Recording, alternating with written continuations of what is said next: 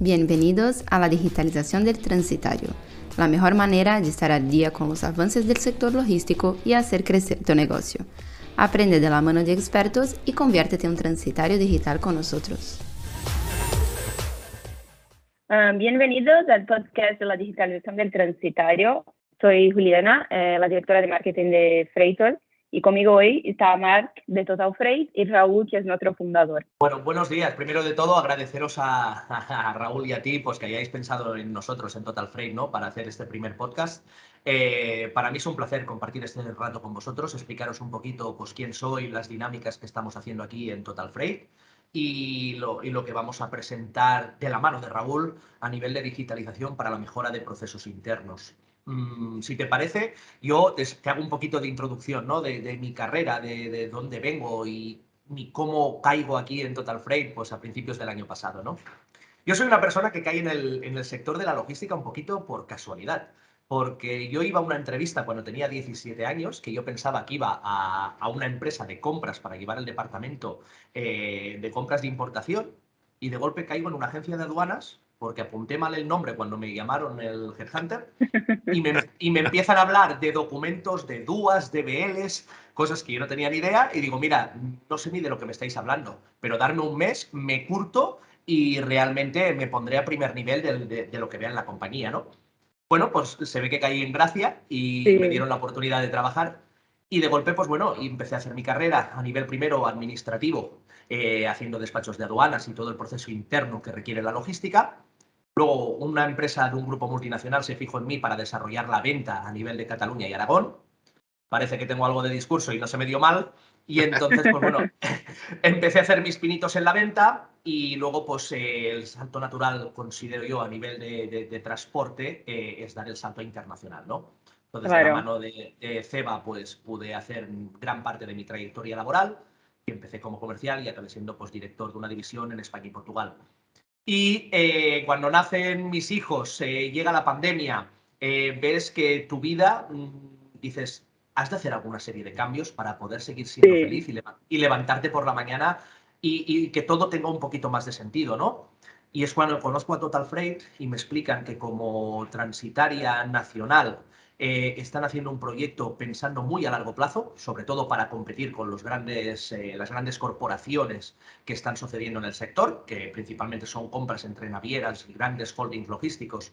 Eh, entonces a mí me llama la atención el hacer crecer una compañía a nivel nacional muy bien estructurada y sobre todo con un valor humano muy alto. Eso me llamó la atención. Hicimos un plan de negocio y a partir de ahí pues me incorporé el año pasado aquí en Total Freight. Esta ha sido un poquito mi trayectoria en los últimos años y mi incorporación aquí. Qué bien. Eh, aprovecho para preguntarte esto de lo que te hablaba, ¿no? De tener un propósito de las personas. Sabemos que eso es lo que la gran mayoría de las personas busca después de la pandemia y todo lo que pasamos desde casa. Y aprovecho para preguntarte la gran diferencia que ves eh, desde cuando empezaste en el sector para ahora, ¿no? La pandemia cambió muchísimo, pero también la digitalización, las personas que buscan otras cosas, desde que empezaste hasta hoy, ¿qué crees que más ha cambiado y, cuáles son las principales dificultades de, ver una industria que es tan tradicional eh, teniendo que cambiar eh, en este momento? Pues mira, yo te diría que han parado mucho en la digitalización, lo que ha cambiado más es la inmediatez todo se necesita para cuestión de minutos. Es decir, tú antes podías hacer la pedagogía a un cliente de que tenías que consultar una gestión en China, tenías que analizar unos costes, tenías que analizar una opción, una viabilidad. Todo esto ahora mismo se está basando en que tú tienes que tener una conexión directa con China a cualquier hora del día. Quien dice China dice África o dice Estados Unidos y tú necesitas dar una solución a tus clientes de manera inmediata. Esto está pasando también en el mundo del retail y las compras. Eh, cada vez más la compra es impulsiva. Y en el, tema, en el tema logístico está pasando lo mismo. Eh, la gente no quiere esperar 24, 48 horas, un decalaje horario, a que tú tengas eh, la necesidad de decir, es que tengo una persona que ahora está durmiendo. No, tú tienes que tener los medios digitales o personales o unidos para poder dar respuesta en cualquier momento de las soluciones que tus clientes esperan de ti. Y esto creo que es lo que ha cambiado más. Bueno, tú ya sabes, antes pedíamos una cotización y lo que has dicho, venía un cliente, cotízame un, Hong Kong-Barcelona vale, lo tengo que pedir a Hong Kong, cambio horario, el de la persona de turno en Hong Kong no estaba despierta. Si el proceso eran 24, 48 horas, luego que el coste te viniera bien, que no te faltara ningún detalle. Bueno, la digitalización lo que lleva ahora es eso, no es, oye, entras en un ordenador, lo tienes todo detallado y es inmediatez, rapidez. El cliente quiere tomar decisiones al momento, o sea, tanto nosotros con él como decisiones de transporte instantánea. Absolutamente. Yo creo que ese es el cambio más radical. Sí, sí, sí, sí. Cambia mucho. Sí, sí, seguro. Y todos los días alguna cosa cambia. Vemos que todo el día hay una novedad. Y, y, bueno, Marc, te pregunto un poco cómo está la estructura de Total Freight. Eh, tú eres responsable de, de qué parte, ¿no? Para que entendamos también eh, qué parte de la digitalización y de los retos del sector eh, estás llevando tú también. Mira, yo, yo, te explico, ¿vale? O sea, nuestro CEO es Francisco Martínez y él de profesión no viene de la, de, de la rama de desarrollo de negocio o de internacionalización. Él es informático. Entonces, todo lo que nos cae en cascada en la empresa eh, se ampara mucho en proceso digital, en mejora continua informática, en inversión, en intentar hacer una empresa lo más sana posible a nivel digital. Entonces todo claro. esto nos viene pedagógicamente hacia abajo. Mi posición es la de director de, de, desarrollo de negocio a nivel de todo el grupo.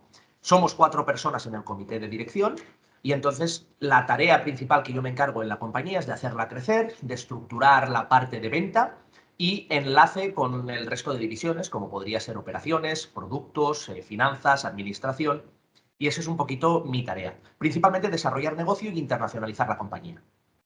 Claro, hoy vosotros tenéis eh, clientes en España y fuera de España también. ¿Cómo va? Y toda la digitalización ayudará, ¿no? Hombre, esto es un salto, porque al final nosotros tenemos clientes, obviamente el 80% de nuestro core business está en España, pero gracias a nuestros networks internacionales, pues tenemos tráficos regulares desde Hong Kong, desde China, desde Estados Unidos, México, Sudáfrica, Turquía. Entonces, en cualquier momento necesitamos estar conectados. Y luego va muy a raíz también de las especializaciones que tenemos en la compañía. Al dedicarnos a la química, a la farma, a la biofarma, al perecedero, mm, a los eventos, requiere de tener gente en las oficinas y terminales prácticamente las 24 horas del día. El pescado lo despachamos por la noche. Las flores nos llegan de importación los sábados al mediodía. La química o la farma tiene que estar a última hora del día entrada en el aeropuerto para que coja los primeros vuelos de la mañana. Entonces. Nosotros necesitamos de ampararnos en toda mejora digital que se nos proponga, como en este caso ha sido pues gracias a encontraros a vosotros, y apostar por eso, porque las personas hacen una faena, pero no lo podrán cubrir todo en el largo plazo. Yo creo que al final la informática, la digitalización, todo el tema electrónico sustituirá muchísimo la inversión en capital humano y tenemos que conjugar las dos cosas. Al final, yo lo que he visto es que, por, por desgracia, ¿no? Esta, esta situación que vimos de COVID, ¿no? que ha hecho que mucha gente pues, esté de baja, no esté en su puesto de trabajo, lo que ha hecho el digital o como productos como el nuestro ha sido eso, ¿no? De que al final puedas eh, hacer las consultas o, o, hacer los tráficos sin depender de que haya una persona detrás que te esté mandando un mail haciendo una cotización o diciéndote dónde está tu contenedor o tu carga aérea. Entonces, bueno, ha sido, es un contexto muy malo en el tema del COVID, pero el tema de la digitalización en nuestro uh, sector ha sido muy fuerte. O sea, se ha acelerado, pues en seis meses, a lo mejor lo de tres años. Claro por necesidades del guion. Tú también antes eh, hubiese sido impensable que hubieses necesitado una mascarilla para ir por la calle o hacer una cola eh, que parecía la guerra civil para ir a comprar eh, algo al súper. Entonces, claro, todo esto ha cambiado y nos ha hecho preparar principalmente para enviar a la gente a casa en cuanto sea necesario. Y eso claro. requiere de tener desde unos buenos cascos, eh, de tener unos buenos ordenadores, una buena conectividad y aparte todos los procesos digitales que te permitan estar conectado tanto con tus proveedores como clientes. Esto uh -huh. creo que es uno del cambio que nos hemos adaptado muy bien y muy rápido, como tú bien dices, Raúl. Esto ha sido en un año y medio. Sí, sí, sí, o sea, ha sido, una, ha sido un acelerón brutal y lo bueno, lo bueno es eso, ¿no? Pues encontrar jugadores tecnológicos como nosotros que lo vemos y nos, nos unimos con vosotros para potenciar toda esta parte de, de, del proceso digital, contando que hay un factor humano, pero ese factor humano se ve muy apoyado por la tecnología y al final todo esto repercute a, a, a nuestros, a los transitarios, pero al cliente final y al consumidor. Totalmente de acuerdo. Sí, y esto es un tema que además de las herramientas digitales vemos muchas veces que es lo que hablabas tú, Mar, que la empresa tiene que estar preparada con ordenadores, cascos y todo esto, porque a veces hay sistemas y tecnologías increíbles, pero si no tienes un ordenador bueno, luego no vas a poder eh, utilizarlo, ¿no? Y, y, vemos esto, que en este sector hay muchas empresas tradicionales que todavía no, estoy, no están preparadas para esto, ¿no? Y, y al mismo tiempo hay grandes eh, transitarios en Estados Unidos, en Europa, algunos que se están digitalizando súper rápido y vemos que el sector necesita que todos se digitalicen, si no, eh, no será posible seguir, ¿no? Y desde Total Freight vemos que ya están ahí eh, con la digitalización pasando y están cambiando las cosas, eh, pero para sus clientes, ¿cómo, ¿cómo ves que encaran la digitalización? Eh, ¿Piden cosas que todavía vosotros no hacéis? Eh, y de los sectores que trabajan, ¿cuáles son los que más necesitan esto y, y cómo va un poco de, en general, no? Mira, yo, yo, te explico un poquito mi percepción. Al final España va un poquito a remolque de lo que sucede en Europa, ¿no? Nuestra especialización nos lleva mucho a hablar con laboratorio, con empresa productora química, con empresa que mueve mercancía de alto valor. Normalmente el centro de decisión local viene amparado por otras decisiones que se toman en Europa. Entonces vamos muy unidos de la mano en eso, porque nosotros quizás como operador logístico español sí que estamos avanzados en temas digitales. Pero yo me encuentro cuando voy a visitar un cliente a un polígono industrial y veo a veces las instalaciones o veo que no tienen control de acceso de entrada o no hay una pantalla de acceso para saber en qué sala te has de sentar. Veo que aún trabajamos un poquito como hace 30, 40 años. Nuestra función como operador logístico, yo considero que no es solo vender un paquete de un sitio a otro. Eso te lo hace Amazon, te lo hace DHL, te lo hace cualquiera de las grandes corporaciones. Yo creo que nosotros tenemos la obligación de hacer pedagogía con nuestros clientes en múltiples campos. Yo esta mañana hablaba con Raúl precisamente, ¿no? De temas informáticos de una aplicación en concreta. Pues a lo mejor mm, no es nuestro foco principal de negocio, pero vemos otras soluciones que si tú a un proveedor le planteas de instalar un recurso informático que se ahorrará pues una serie de gastos anuales, eh, a lo mejor en electricidad o en otro proceso que le ralentiza su productividad, creo que le estás ayudando. Y esto creo que es un deber moral que tenemos las compañías que vamos un poquito avanzadas al resto, ¿no? Claro. Y entonces todo lo que sea avanzarnos, probar cosas nuevas, nosotros ya hemos puesto una partida del budget anual que es para innovación y desarrollo tecnológico, con un equipo de personas que son ingenieros que se dedican a estudiar los procesos internos de cada departamento y de cada vertical en cuestión que tenemos en la compañía para aportarnos soluciones tanto a los problemas existentes como a futuros. Creo que esta innovación logística viene muy de la mano a lo que vosotros estáis haciendo. No estáis pensando en solucionar un problema hoy, estáis pensando unos cuantos años vista. Y esto es lo que a mí me ata a, vosotros y a explorar caminos juntos. El ver un poquito más allá del file o del problema que tenemos ahora en nuestras manos. Y creo que es una obligación moral dar ese salto y pensar en el futuro por lo que dejamos a nuestros trabajadores y darle largo plazo a las empresas.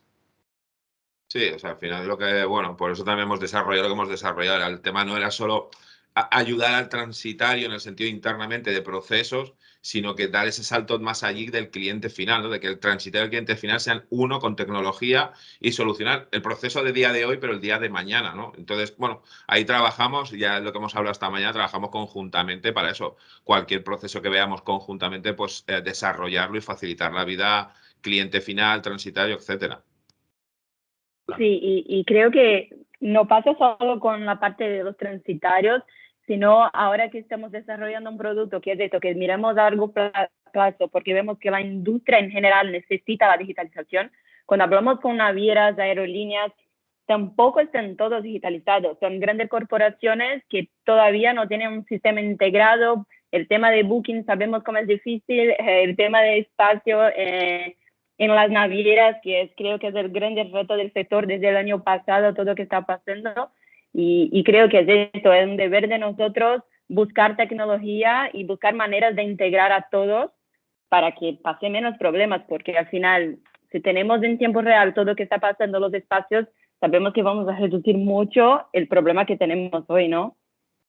Hombre, yo, yo estuve hace 15 días, estuve en Dubai y estuve en la Expo y realmente vi que, por ejemplo, DP World, que es una de las corporaciones más grandes a nivel mundial en el tema de terminales portuarias, están apostando 100% por procesos digitales, lo que hasta que nos llega a España, pues hay múltiples pruebas en otros países que, por ejemplo, me hablaban que en 7, 8 años tú podrás ir con un Hyperloop desde Barcelona a Dubái en el mismo tiempo que te tarda el 777 de Emirates y podrás ir por carretera con medios eléctricos que serán como mini vagones en los que tú irás sentado y podrás estar conectado a Internet, podrás ver el paisaje a una velocidad de infarto, lógicamente. Pero bueno, están apostando sobre todo por temas eléctricos, por temas eh, de conexión mundial, y esto sin la informática y sin sacar el papel y dejarlo a un lado, esto es imposible.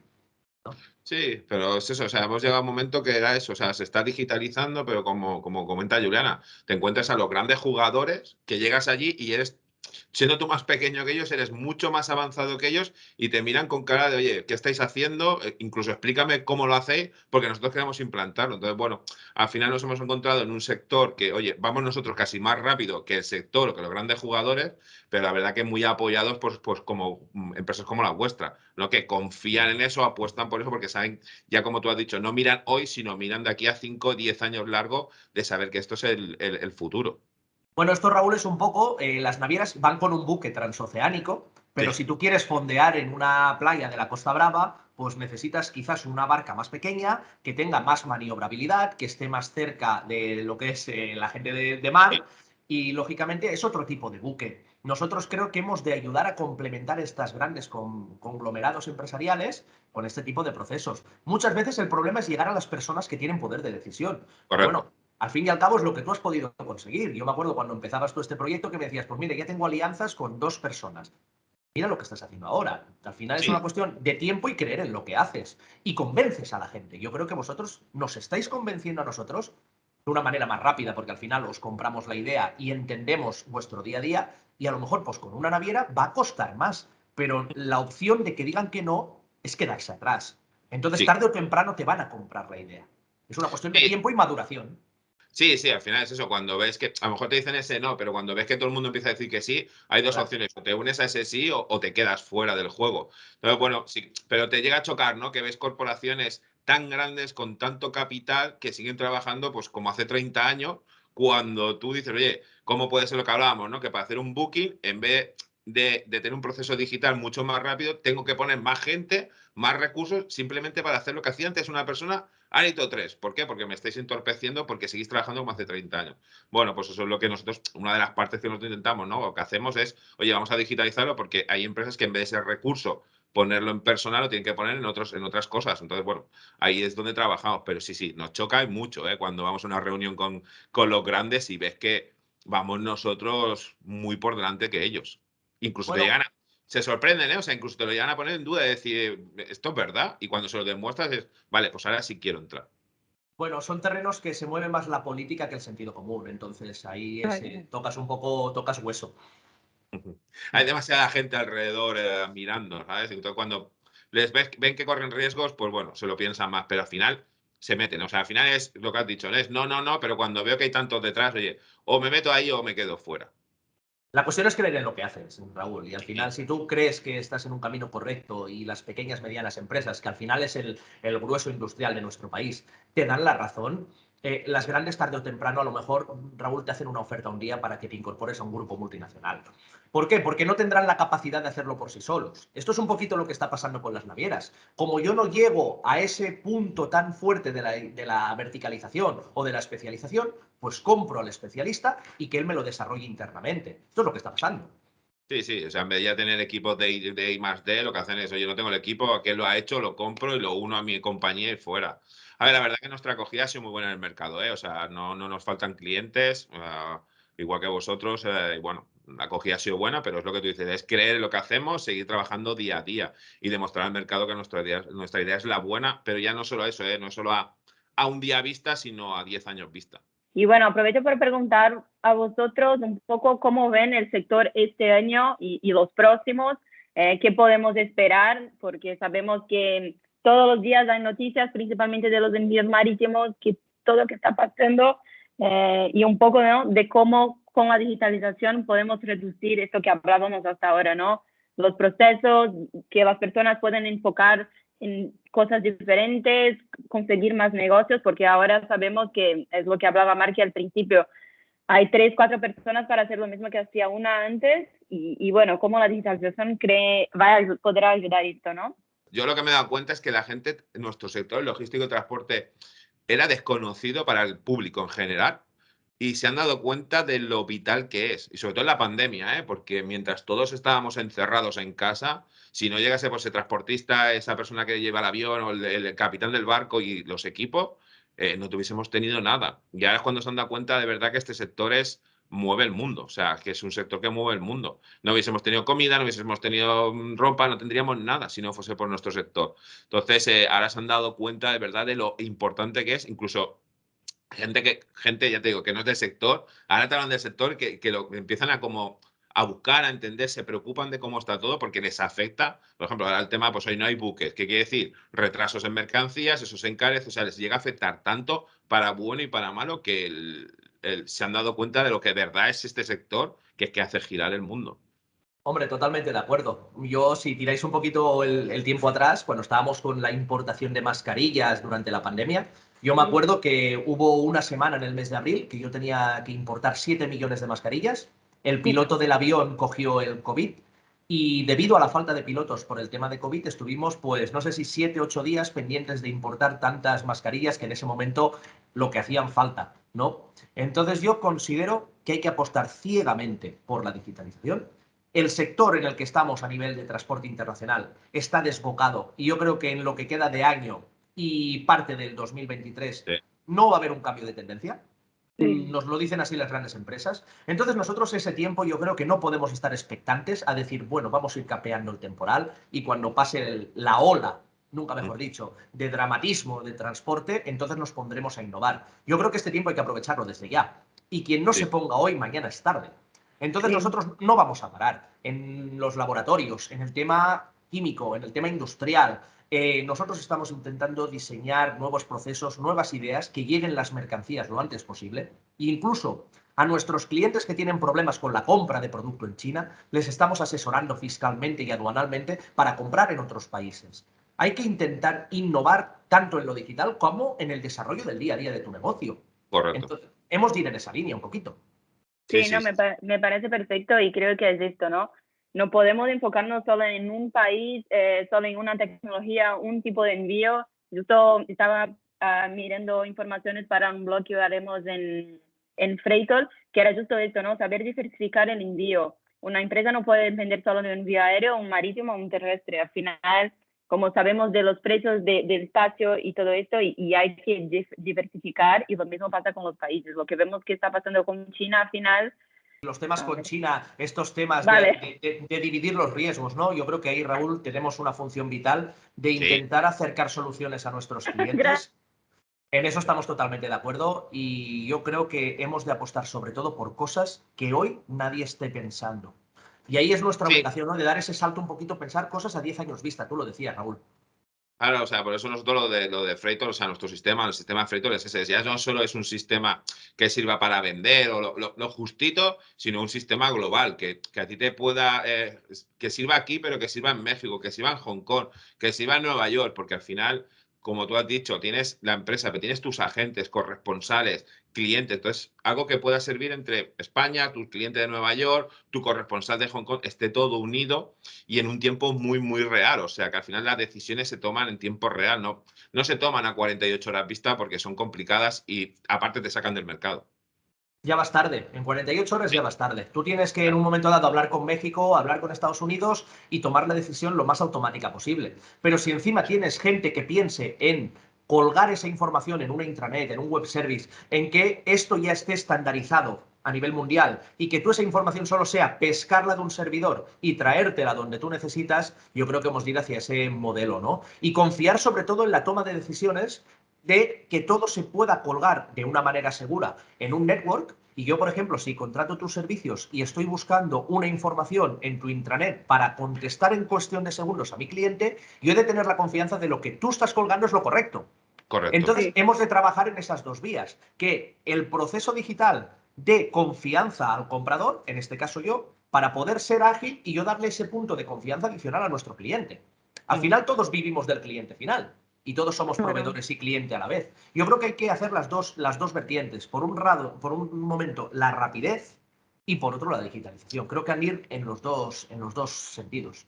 Por eso, por eso uno, de nuestros, uno de nuestros pilares es eso, es la tecnología. Sabemos que nuestro cliente es el transitario, pero sabemos que esa tecnología la usa el transitario, nuestro cliente es el transitario, pero al final eh, va a parar al cliente final. Y sabemos que ese cliente final es el que, como tú dices, no es el que vive transitario, pero también vivimos nosotros porque es una cadena. Entonces, nuestro producto, lo que es el Freightor, está hecho para eso, para que una toda esa cadena y, entre comillas, esté todo el mundo contento, ¿no? Toma decisiones más rápidas, todo a tiempo real, incluso como tú has dicho antes, puedas tener incluso mejor calidad de vida, porque si tienes todo más ágil al momento, puedes tener esos momentos para estar con tu familia, con los amigos, lo que necesites.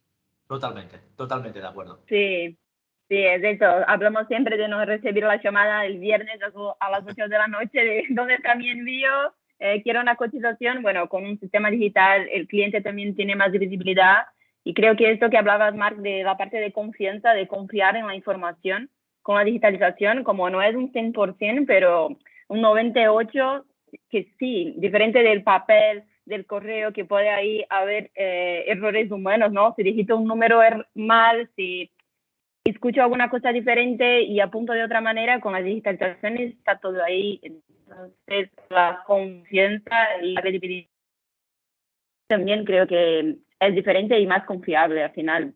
Pero bueno, al final yo sí lo que añadiría es que es un placer trabajar en empresas como Total Freight, con un equipo como contigo, como con Francisco, que al final confíes en empresas como nosotros, pero vamos de la mano porque al final eh, los problemas los tenemos diarios. Nosotros os dotamos de tecnología, pero vosotros nos dais feedback para mejorar un producto que al final sabéis muy claro que es para vosotros y para, para vuestro cliente. La verdad que, que es un placer trabajar con empresas como vosotros. Pienso lo mismo, me tendréis a disposición para todo lo que vayáis innovando y generando. Y escucha, os animo a seguir igual. Eh, sois gente maravillosa, que eso para mí es lo importante, porque podéis ser muy buenos, pero si te toca un idiota delante, es muy difícil conjugar con él. Sois gente cojonuda, estáis haciendo algo distinto y desde nuestra casa vais a recibir el apoyo y sobre todo tenéis las puertas abiertas a venir aquí a, vuestra casa. Perfecto, Francisco. Eh, Francisco iba a decir más. Ya, ya, ya me ha Aún no soy el CEO, no te preocupes. ya, ya, ya, ya se me ha ido. Nada más, lo que te he dicho, es un placer y ya, te digo, cuando estamos allí es como estar en casa, con lo cual te lo, te lo agradezco muchísimo y luego, pues bueno, las charlas que tenemos de producto, de cómo estamos, de qué vamos a mejorar, todo, o sea, te lo, te lo agradezco infinitamente. Pues aquí me tenéis cuando me necesitéis. Perfecto. Pues nada, oye, muchas gracias. Muchas gracias, chicos.